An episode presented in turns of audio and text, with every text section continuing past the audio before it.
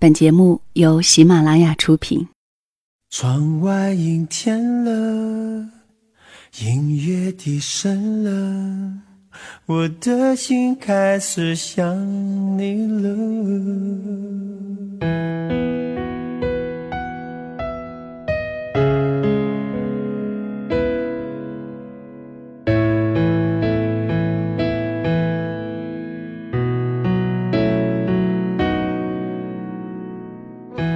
如果一个人是一个开始，两个人是不是结局？如果一段情是一个故事，那么两颗心会不会延续？有没有人让你甘心低到尘埃里？有没有人专注的陪着你，从一生走到一世？每周日晚，两个人一些事。为你讲述那些年我们的故事。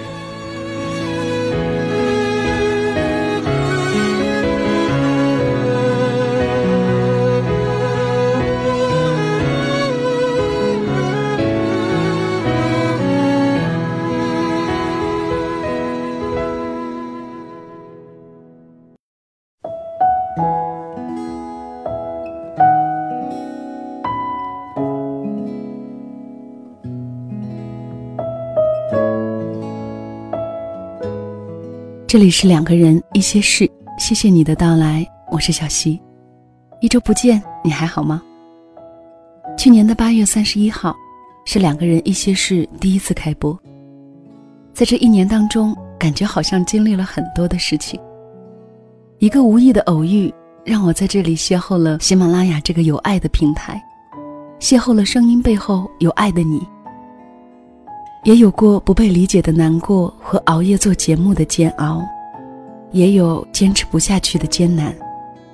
可是，或许就是你不经意的一个温暖，就让我觉得，我在做着一件此生最有意义的事情之一。这一年，听过很多伤感的故事，接到了很多暖心的祝福，也得到很多励志的正能量。两个人一些事，让我们走得更近。节目一周年的时候，我一直想，想为属于我们的一周年做些什么。于是呢，小溪策划了一个周年系列，只希望利用这个机会，让你能够感受到我对你们这一年来的支持和感激，感受到这里的温暖。今天的这期节目是我策划很久的，还记得吗？两个人一些事的片花，那个好听的男生，是小溪的老师帮小溪录音的。因为有太多的好朋友问小溪，男生有没有节目在喜马拉雅，所以呢，这次小溪特地邀请文斌老师，跟小溪合作一期节目，作为我们的两个人一些事的周年活动之一，也满足一下我们的小耳朵们。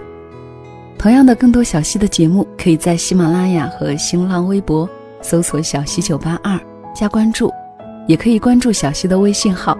以下呢，请将你的耳朵留给文斌。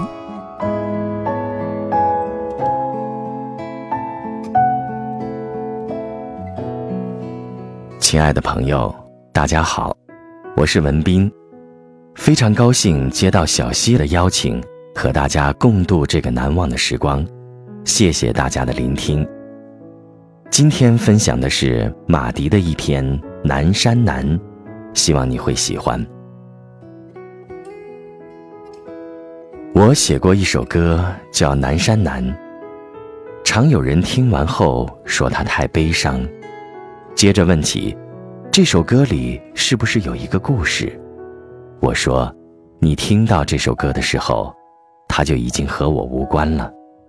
你掉的眼泪，才是只有你自己知道的故事。每个人都是一座孤岛，独自在海上飘飘摇摇。当你看厌了沿途的风景，你一定会遇到他，并在他南面的海岸上。短暂停靠。有一瞬间你自以为是的认为会和它永远接壤却想不到还有一天你会再次起航。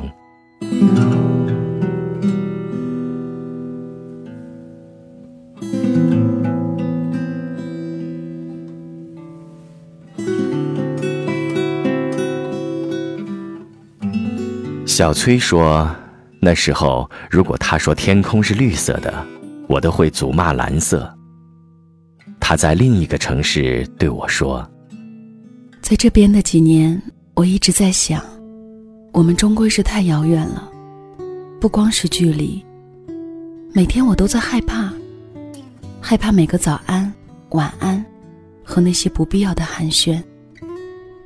直到有一天，我再也不敢看，也不敢去确认你的生活里全部都是我了，因为我的未来里好像已经没有你了。我想要的是一个能陪着我并肩而行的人，不是一直在后面追着我，却让我一直遥不可及的你。我们分手吧，不要再联系了。我不知道怎么解释当时的心情。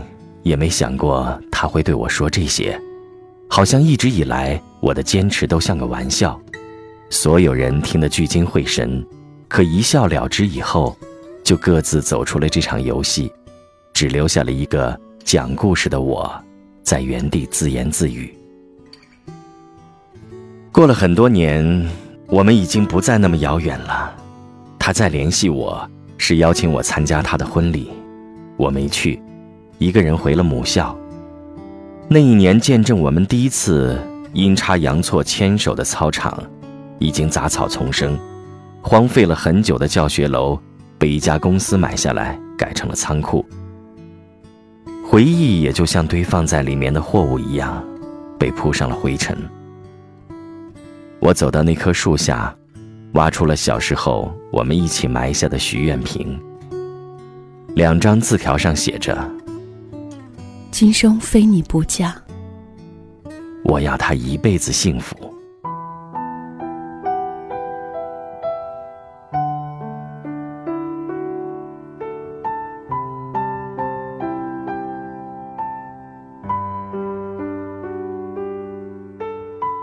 小莫说：“人生有太多遗憾，我最遗憾的就是没明明白白的对他说一句‘我爱你’。”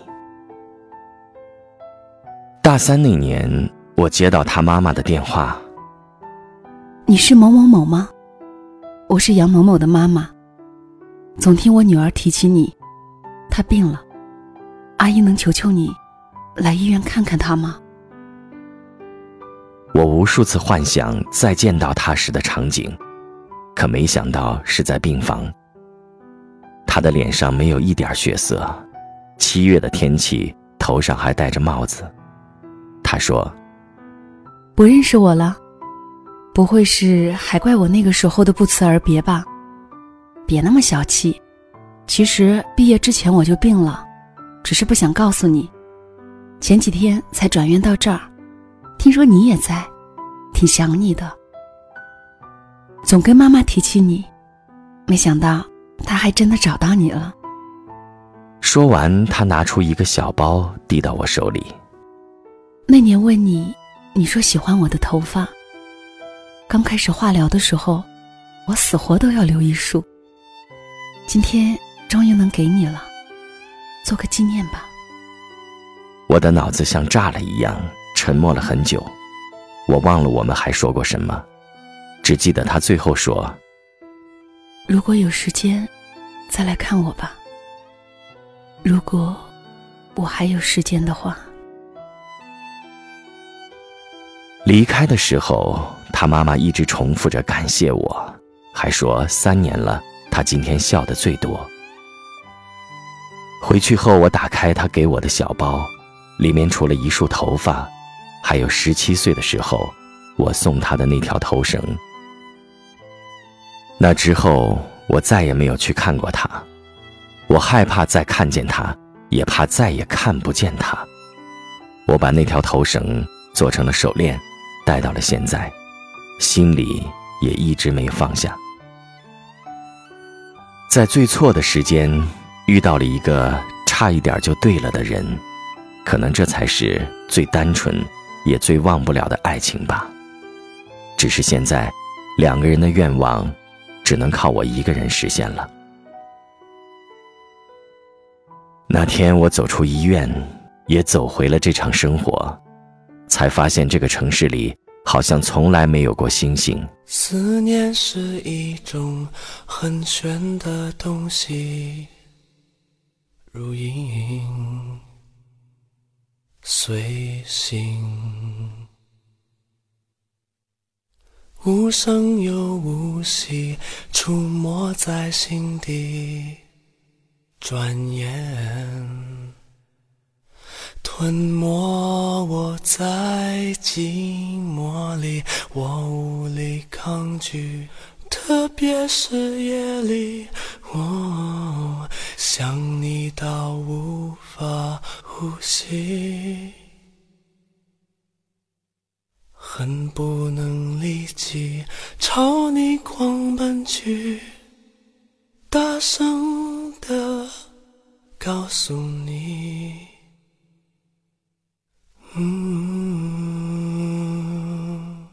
淑英说：“他总是快我一步。我长大那天，他就走了。”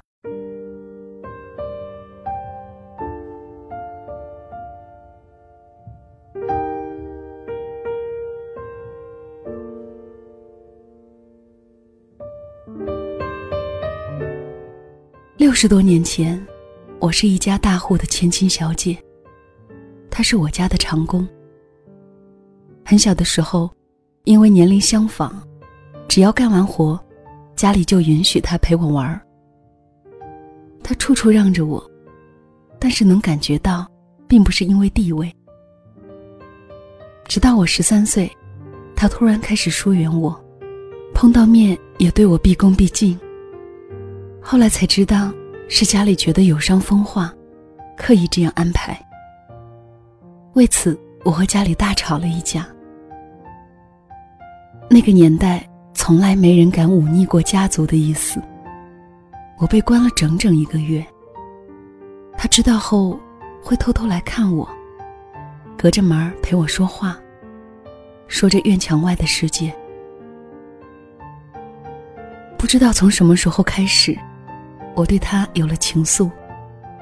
因为家里干涉，每次要等很久。才能在祠堂后面的谷堆旁偷偷见一面。那一刻，我不是小姐，他也不是长工，只是两个爱人。十六岁那年兵荒马乱，我带着一只平时吃饭用的银碗，他带着我，一起逃出了家门，再也没有回去。次年，我给他生下了一个女儿。从小娇生惯养，我什么都不会做。虽然当了母亲，但是也还是个孩子。全靠他一个人在码头干活养家。他总说对不起我，不该带我出来受苦。我说没关系，有他和孩子就够了，我不后悔。后来，他也就没有再提过，只是每天起得越来越早。好日子没几年，文化大革命来了，有人检举说我家成分有问题。那天是他第一次对我发火，一边骂着我，一边和红卫兵扭打在一起，最后被绑着带走。我在批斗现场看见他，鼻青脸肿的跪在地上，深深的低着头，脖子上挂着地主恶霸的牌子。原来。他全交代了，只是故意弄反了地位，说我才是他家的长工，和我脱离了关系。三个月后，他从牛棚回到家，落下了严重的胃病。很多年后，他因为胃癌先我一步走了，一句话也没有留下。我当时真想跟着他一起死了算了。可是，看着刚过我腰那么高的小儿子，才突然发觉，我该长大了，不再是当年的那个大小姐。因为一直把我当小姑娘的那个人，已经不在了。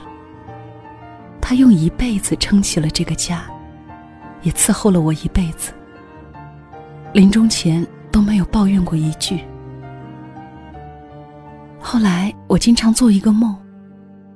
那个时候，我们都还年轻，每天我在家门口等他，他手里总是拿着我最爱吃的糕点，一脸的憨笑。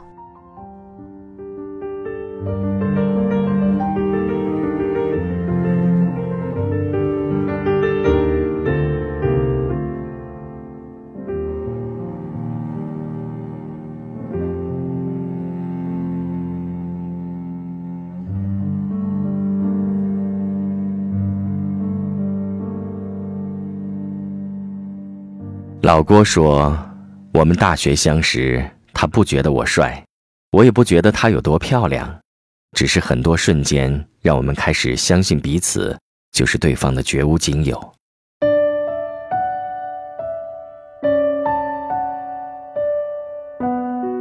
那年我们一起来到北京，在五环边上租了一间十平米的隔间，生活贫困但很幸福。每天我们一起买菜做饭。一起打扫房间，一起设想多年后在北京拥有一套属于我们自己的房子。有时候我会弹琴给他听，他总是用略带倦意的眼神看着我，满是笑意。直到午夜降临，我们相拥而睡，就像在预习着十年后我们在一起的日子。在那个屋檐下，我们度过了最快乐的一年。一年之后，我离开了。那年我爸去世，本来身体很好，却一夜之间输给了中风，留下了我妈一个人。他们就我一个孩子，我爸已经走了，家里只剩下我一个男人。我没有能力把我妈接到北京，唯一的办法就是我回家。那年我离开了北京。还没有看到希望的生活，就被现实抹去了前路，留下了他一个人。他说：“他不恨我。”回家后，我找到了一份稳定而乏味的工作，在当地算是不错了。我妈的精神状况好了不少，只是还在经常念叨着我爸生前的事，说着说着，自己就哭起来。发第一个月工资的那天，我偷偷回了次北京，到每天接他下班的楼下坐了很久。我没去见他，留下了两千块钱让朋友带给他。刚来北京的时候，我答应他每个月发工资，除了寄去家里的，剩下的都归他管。现在自己拿着钱，反倒不知道该怎么花了，想来想去。还是留给他吧。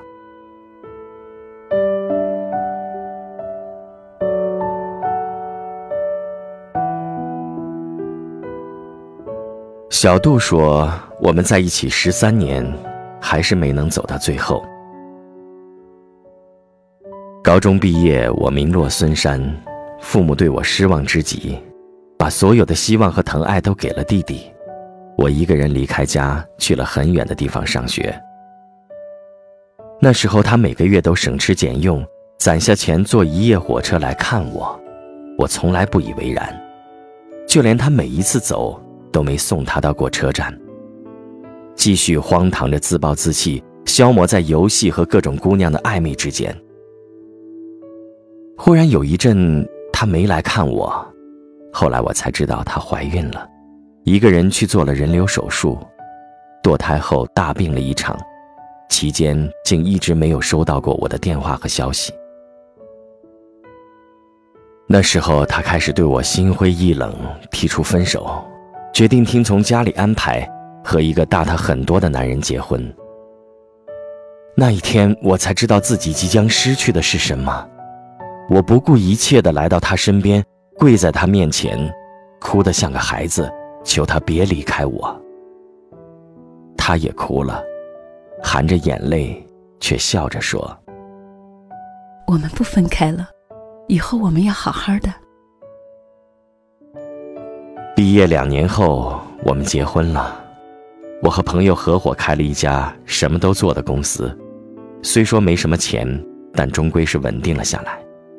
一天一天的忙着，但原本平凡的生活，却不再平淡了。工作之外的应酬多了，回家的时间少了。他每天都会在家里做好饭等我，只是经常热了一遍又一遍，最后还是倒掉。每天应该温馨的时刻，却渐渐演变成了无休止的争吵。他受不了我常常到半夜才烂醉如泥的回家，尽管他知道我是为了家。我对他的关心和唠叨也越来越不耐烦，尽管我知道他是因为爱我。在第十三年的时候，我们还是离婚了。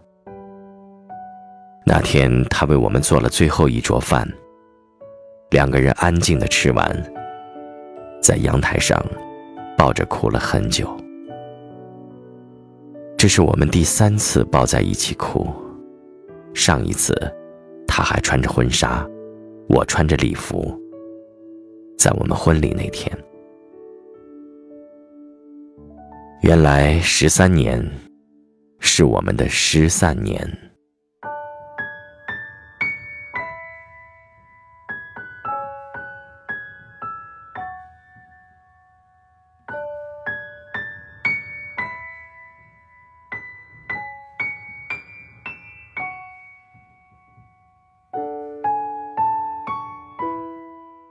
我们曾经都幻想过很多种爱情。那是那个年纪里最丰盛的晚宴，每个人都在自己绘出的布景里，以梦的方式欢笑着，推杯换盏着，继续奢望着谁都不曾离去，也不会离去。可笑的是，没有人教会过我们如何面对分别。宴会散场，梦醒的时候，我们已经是酩酊大醉。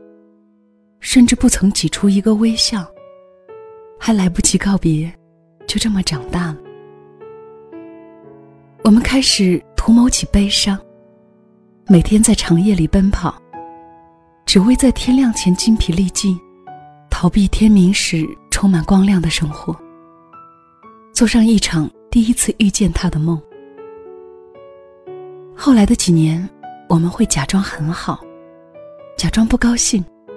假装谁都没有走，山南海北的留下脚印，在某个景色下驻足良久，长长的叹出一口气，也不言不语。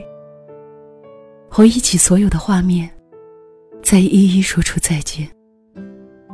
我们终于学会了道别，却不再说情话，只说谎。好啦，亲爱的朋友们，这期节目就到这里了。谢谢你的收听，晚安。南山南北秋北，南山有南山南，北秋悲，南山有古堆。南风南，北海北，北海有墓碑。你在南方的艳阳里，大雪纷飞；我在北方的寒夜里，四季如春。如果天黑之前来得及，我要忘了你的眼睛，穷极一生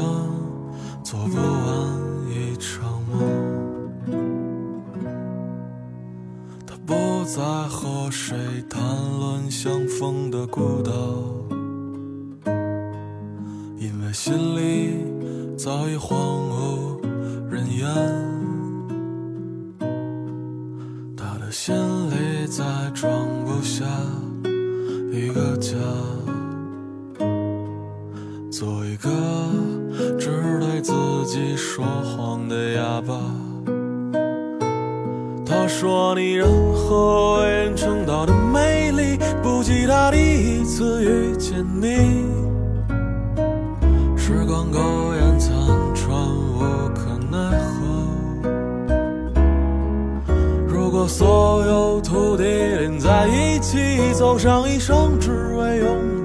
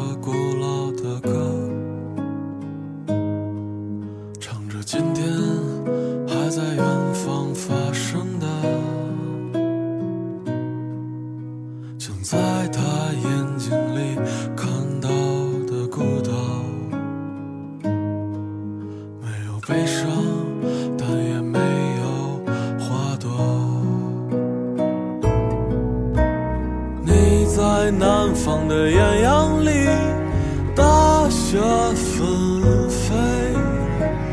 我在北方的寒夜里，四季如春。如果天黑之前来得及，我要忘了